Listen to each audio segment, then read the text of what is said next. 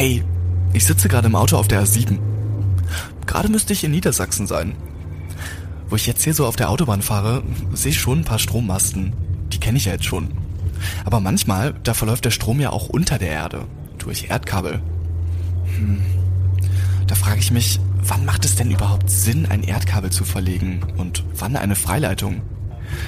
Gut, dass ich gleich mit meinem Auto schon in Holle bin. Da verläuft nämlich ein Erdkabel. Aus der Luft wird die Stromversorgung da in den Boden verlegt. Und dort in Holle treffe ich Florian Martin. Er ist Asset Manager bei Tenet und wartet schon auf mich. Denn er möchte mir erklären, wo die wesentlichen Unterschiede zwischen Freileitungen und Erdkabel sind. Das checken wir in dieser Folge von Entlang des Stroms. Ich bin Simon. Beim Podcast Entlang des Stroms von Tenet kommt ihr mit auf eine Reise zu interessanten Themen, die die Energiewende voranbringen. Bei unseren Stops lernt ihr kluge Köpfe und ihre packenden Geschichten kennen. So, ich bin jetzt hier auf einer Wiese in Niedersachsen in der Nähe von Holle und bei mir ist Florian Martin. Hi Florian. Grüß dich Simon. Florian, wir sitzen hier sehr idyllisch man kann das auch auf unseren äh, Social Media Kanälen sehen, wie wir hier genau sitzen. Da sind nämlich Fotos äh, zu sehen.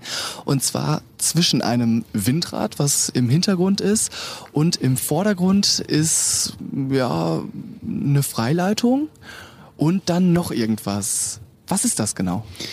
Ja, was wir hier sehen, ist eine Kür. Was ist eine Kür? Mhm. Eine Kabelübergangsanlage. Denn was hier passiert ist, dass wir von der Freileitung ins Kabel gehen. Mhm. Okay, also von oberirdischer Netzübertragung geht es dann in den Untergrund. Genau, wir haben oberirdische Energieübertragung und äh, gehen dann über gewisse Equipment sozusagen in die Erde und übertragen dann die Energie unterhalb in der Erde.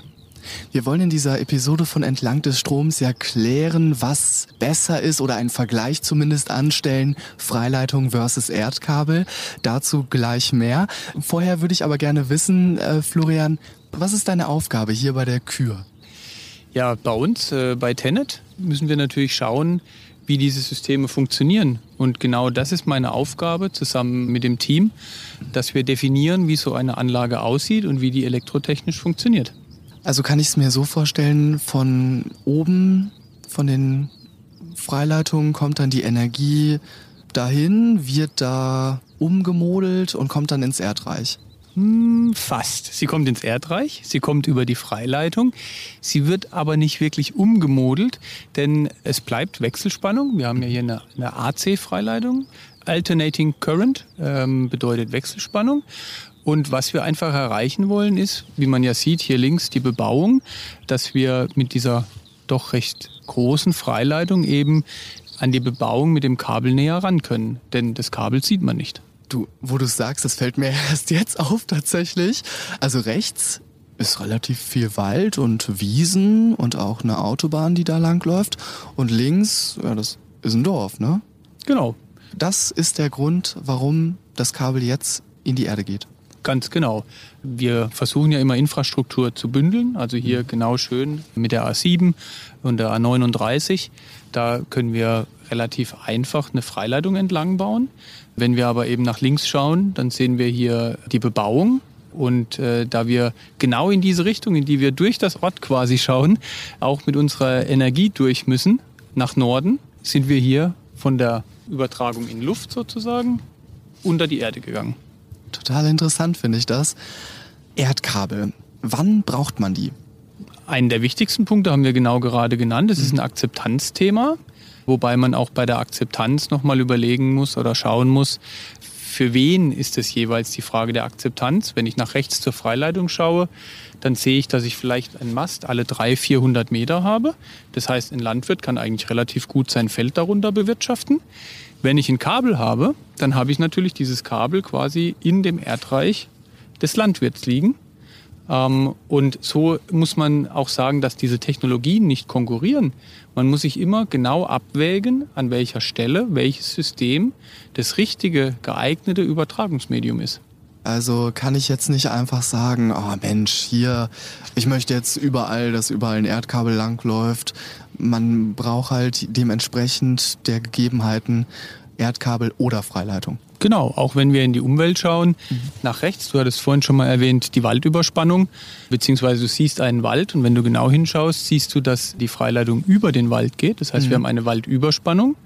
Mit dem Kabel bräuchte ich dann eine Schneise im Wald. Das stelle ich mir viel aufwendiger vor, denn da sind ja auch viele Wurzeln und Gestein eventuell. Und der Eingriff in die Umwelt. Mhm. Anstatt alle 300, 400 Meter einen Masten zu haben, müsste ich dann eine durchgehend kontinuierliche Schneise schlagen. Und hier links sehen wir, ja, hier ist weniger Wald und hier geht es eben dann in die Erde. Ganz genau. Und da wir eben an die Wohnbebauung rankommen, nutzen wir hier das Kabel. Natürlich haben dieses technischen Systeme auch unterschiedliche Eigenschaften. So haben wir zum Beispiel eine größere Übertragungsleistung auf der Freileitung, müssen das äh, mit dem Kabel entsprechend ausgleichen, mehr Kabelsysteme verlegen. Wir haben natürlich auch Unterschiede in der Instandhaltung später und äh, deswegen ist es immer ein Abwägen zwischen den Technologien, wo ich welche am besten einsetze. Wenn wir uns jetzt mal den Bau anschauen, ähm, welche Baustellen sind denn aufwendiger? Bei beiden haben wir ja eine Linienbaustelle. Auch eine Freileitung ist eine Linienbaustelle, denn wir müssen ja am Ende zwischen den Maststandorten auch mit dem Freileitungsseil die Maste verbinden sozusagen. Da wird ja die Energie übertragen. Dennoch, wenn man sich natürlich eine Erdkabelbaustelle anschaut, in der ich einen immensen Tiefbau habe, weil ich muss ja die komplette Erde abtragen, ich muss auf etwa 1,50 Meter tief gehen und lege dann meine Kabel, ist der Aufwand für den Bau wesentlich größer. Und wenn du dir auch hier diese Kabelübergangsanlage nochmal anschaust, das ist ja ein zusätzliches Asset, wir sagen Asset dazu, Equipment, ein zusätzliches Asset, das ich bauen muss und das habe ich nur für die Kabelanlage. Assets kommt aus dem Englischen und bedeutet die Werte eines Unternehmens. Tenet hat neben den Mitarbeitern die physischen Assets wie Umspannwerke, Freileitungen und so weiter. Auch Daten sind Assets. Besonders hervorzuheben sind hier Asset-Daten, die mit den physischen Assets korrespondieren. Denn eine Netzführung kann nur funktionieren, wenn sie anhand der vorhandenen Daten weiß, wie hoch das System belastbar ist. Welche Vorteile hat denn eine Freileitung im Vergleich zum Erdkabel? Also zum einen kann ich mehr Energie übertragen. Woran, woran liegt das? Der Aufbau ist komplett unterschiedlich. Bei der Freileitung, die kühlt sich durch die Luft selbst. Mhm. Das heißt, meine Zeitkonstante zur Kühlung ist wesentlich geringer, denn wenn ich in die Erde schaue, dann habe ich eine sehr große, man sagt, thermische Zeitkonstante. Das heißt, wenn ich lange viel Strom übertrage, dann wird das Erdreich wärmer. Man kennt es von den Wärmepumpenanlagen, wo man Erdbohrungen macht. Es kühlt auch langsamer wieder ab und das Übertragungsmedium, also in dem Kabel als Kupfer, kann ich nur bedingt groß machen. Und somit habe ich einfach einen, Unterschied zwischen einer Freileitung und dem Kabel. Genau, du hast, du hast es ja eben schon mal gesagt, die beiden Überträger stehen aber nicht in Konkurrenz zueinander, oder? Nein, sehen wir überhaupt nicht so, denn wir müssen sie spezifisch für die Gegebenheiten vor Ort richtig einsetzen. Mhm. Und dabei sehen wir natürlich große Unterschiede, ob wir über Wechselstrom sprechen oder Gleichstrom. Es gibt eben auch in Deutschland sehr große Diskussionen um die Gleichstromtrassen. Dort kann ich viel längere Strecken, größere Strecken als Erdkabel realisieren, denn dort habe ich nicht die Notwendigkeit der Kompensation. Jetzt ist natürlich die Frage, was ist eine Kompensation? Man muss sich vorstellen, das Kabel ist eine Kapazität und diese weißen großen Geräte, die du in dieser Kabelübergangsanlage siehst, mhm. kompensieren diese Kapazität im Kabel diese weißen großen Geräte, äh, vielleicht erklären wir das mal kurz für die Zuhörenden. Ich finde, sie sehen so ein bisschen aus wie so eine Distille, also jedes einzelne davon. Aber du wirst enttäuscht sein, wenn du reinschaust, sind sie hohl. okay. Ähm, es ist im Prinzip eine große Spule. Das ist elektrotechnisch nicht ganz so einfach zu erklären. Man hat Wirkleistung, Blindleistung und Scheinleistung. Mhm. Am Ende benötigen für eine stabile Energieübertragung benötigen wir alles, also alle drei Formen der Energie, die sich ergänzen. Und mit diesen weißen, runden, großen Dingern hier kann man eben die Eigenschaft des Kabels kompensieren. Aber der Strom von, den, von der Freileitung kommt an und ist dann Gleichstrom. Nein, hier haben wir Wechselstrom. Wechselstrom. Okay. Kommt dann da rein in die Spulen und wird dann ins Erdreich transportiert. Genau, wir brauchen die Spulen, um einen Teil der Eigenschaften des Kabels zu kompensieren, weil wir hier mit Wechselstrom arbeiten. Und diese Spulen braucht man bei Gleichstrom zum Beispiel nicht. Okay, dann habe ich das jetzt verstanden. Das klingt irgendwie total kompliziert, finde ich. Wir haben das Kabel, das musst du dir so vorstellen, durch jetzt wirklich kurz Elektrotechnik, aber mhm. verständlich, ja. durch, die, äh, durch den Sinus, den wir haben, das ist ja der Wechselstrom, mhm. ähm, sind kleine Teilchen im Kabel, die sich dauernd drehen und zwar mit 50 Hertz. Und das bedeutet wiederum, bei dieser Drehung erzeugt dieses Kabel Blindleistung dadurch, kapazitiv und das muss ich mit den Spulen dann konträr kompensieren, damit ich wieder Energie übertragen kann. Das heißt, auch hier mit dem Kabelabschnitt hier Kühr-Holle in der Leitung Wale-Meckler haben wir den größten Piloten aktuell in Deutschland mit 13 Kilometer. Und es ist auch technisch die Grenze der Machbarkeit in der Wechselstromübertragungstechnik 380 kV. Also reicht das Erdkabel 13 Kilometer lang? Ganz genau. Okay, und dann kommt es wieder hoch. Und dann kommt es wieder hoch, dann gehen wir wieder in die Freileitung. Und dann wird auch so eine Anlage benötigt. Genau, genau. so eine. Ganz genau. Nur dann geht es quasi rückwärts, also umgekehrt. Genau, und du kannst gar nicht sagen, was ist vorwärts und rückwärts. Mhm. Denn je nach Uhrzeit, je nach Jahreszeit haben wir ja mittlerweile relativ fluktuierende Stromflüsse in Deutschland. Und die Energieübertragung geht mal von Nord nach Süd, Ganz einfach kann man sich vorstellen, wenn viel Wind weht, haben wir sehr viel Windenergie im Norden. Wir haben aber, wenn tagsüber schön die Sonne scheint, im Süden, in Bayern, sehr viel PV, also Photovoltaik. Und das heißt, auch auf solchen Leitungen geht es mal in die eine Richtung und mal in die andere Richtung. Dann müssen wir noch über das Thema Komplexität sprechen. Haben wir ja eben schon so ein bisschen angerissen. Was würdest du sagen? Ist ein Erdkabel komplexer oder eine Freileitung? Also vom elektrotechnischen Aufbau ist eindeutig äh, das Kabel das komplexere System, denn du musst dir vorstellen, auf der ganzen Distanz bis zum Boden isolieren wir ja diese hohe Spannung, die da herrscht, ja, auf dem System. Wenn du dir das im Kabel vorstellst, dann passiert es auf Größenordnung 20 cm Durchmesser. Das Kabel ist nicht dicker als ein Durchmesser von etwa 20 cm mhm. und es bedeutet, diese 380.000 Volt, über die wir hier sprechen, werden auf 20 Zentimeter auf Null gebracht. Denn wenn das Kabel im Erdboden liegt, unsere Erdboden heißt ja schon Erde ist geerdet. Null Volt. Okay, also würdest du sagen, das Erdkabel ist deutlich aufwendiger und eine Freileitung ist einfacher, obwohl sie oberirdisch ist und obwohl es Masten sind, die aufgestellt werden müssen? Genau, wir haben die Statik natürlich bei der Freileitung, die man berechnen muss.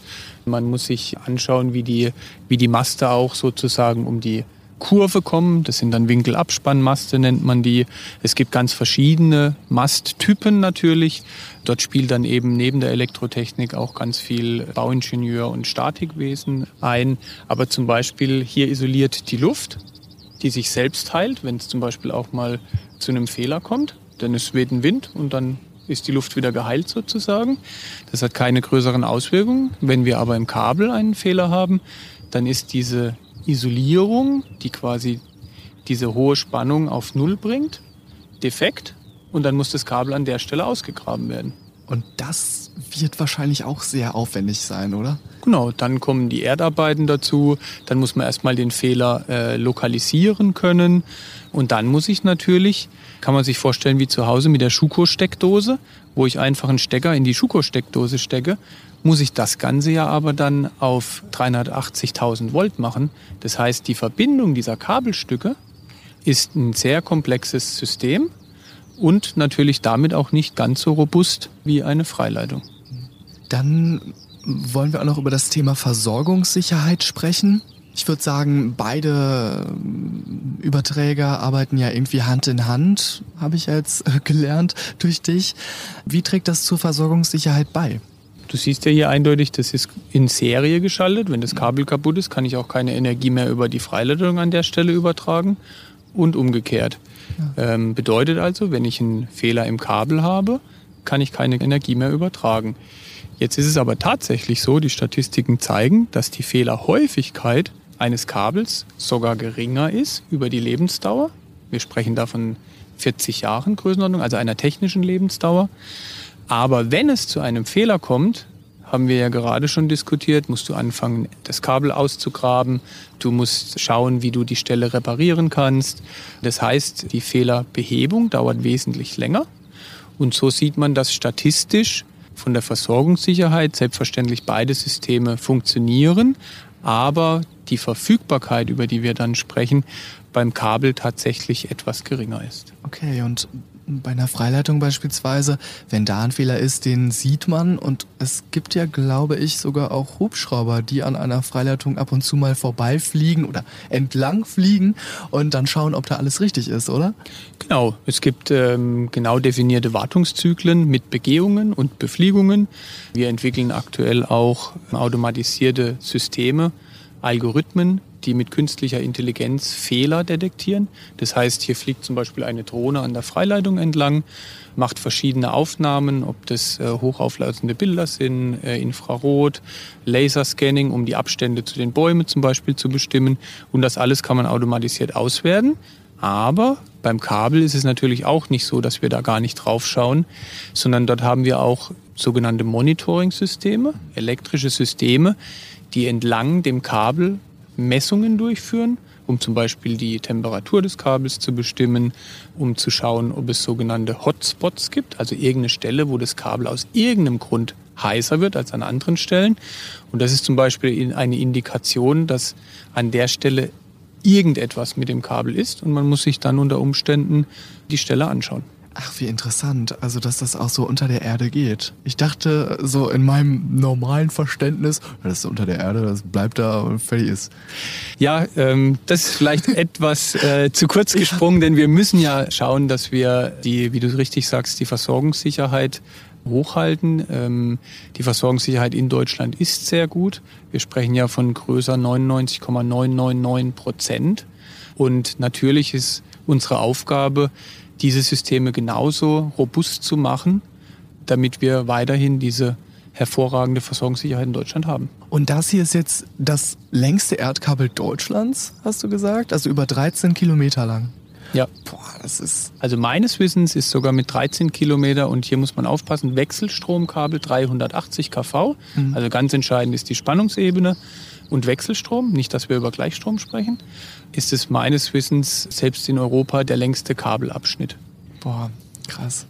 Florian, du hast es richtig drauf. Du weißt richtig viel, was dieses Thema angeht. Äh, wie bist du an, zu Tenet gekommen? Wie hast du dein ganzes Wissen erworben? Ja, ganz wichtig aus meiner Sicht, wenn man tatsächlich in der Technik der Energieübertragung Fuß fassen möchte, ist eine ordentliche Grundlagenausbildung.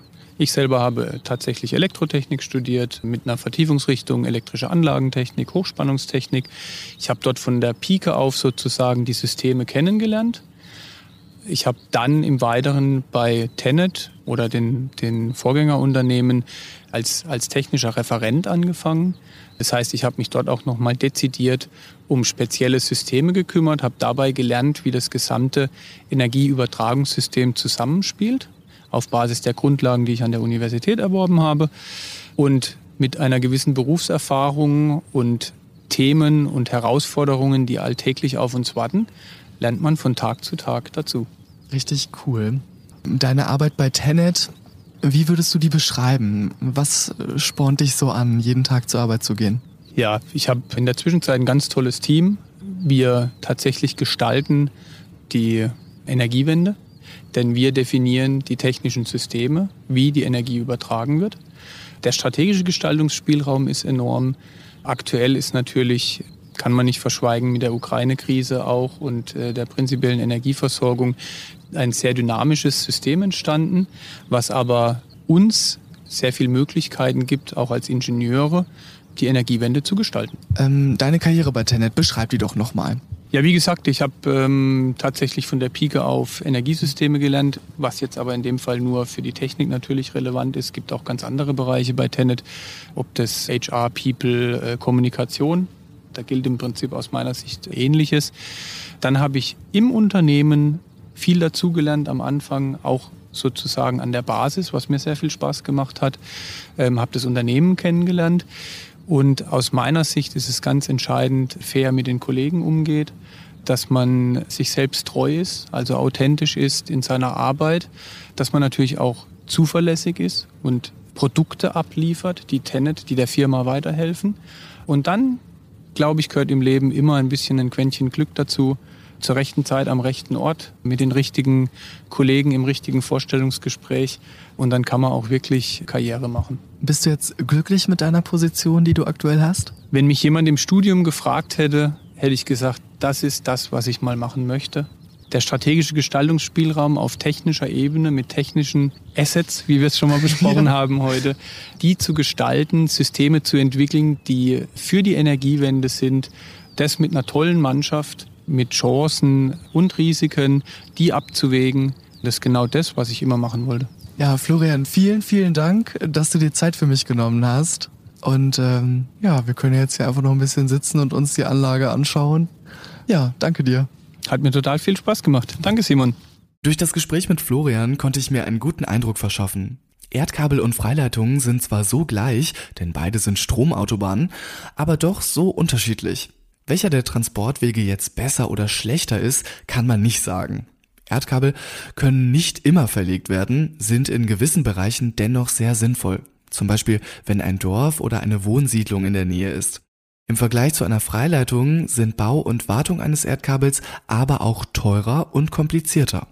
Sollte es bei einer Freileitung mal zu einer Störung kommen, dann kann sie schnell behoben werden.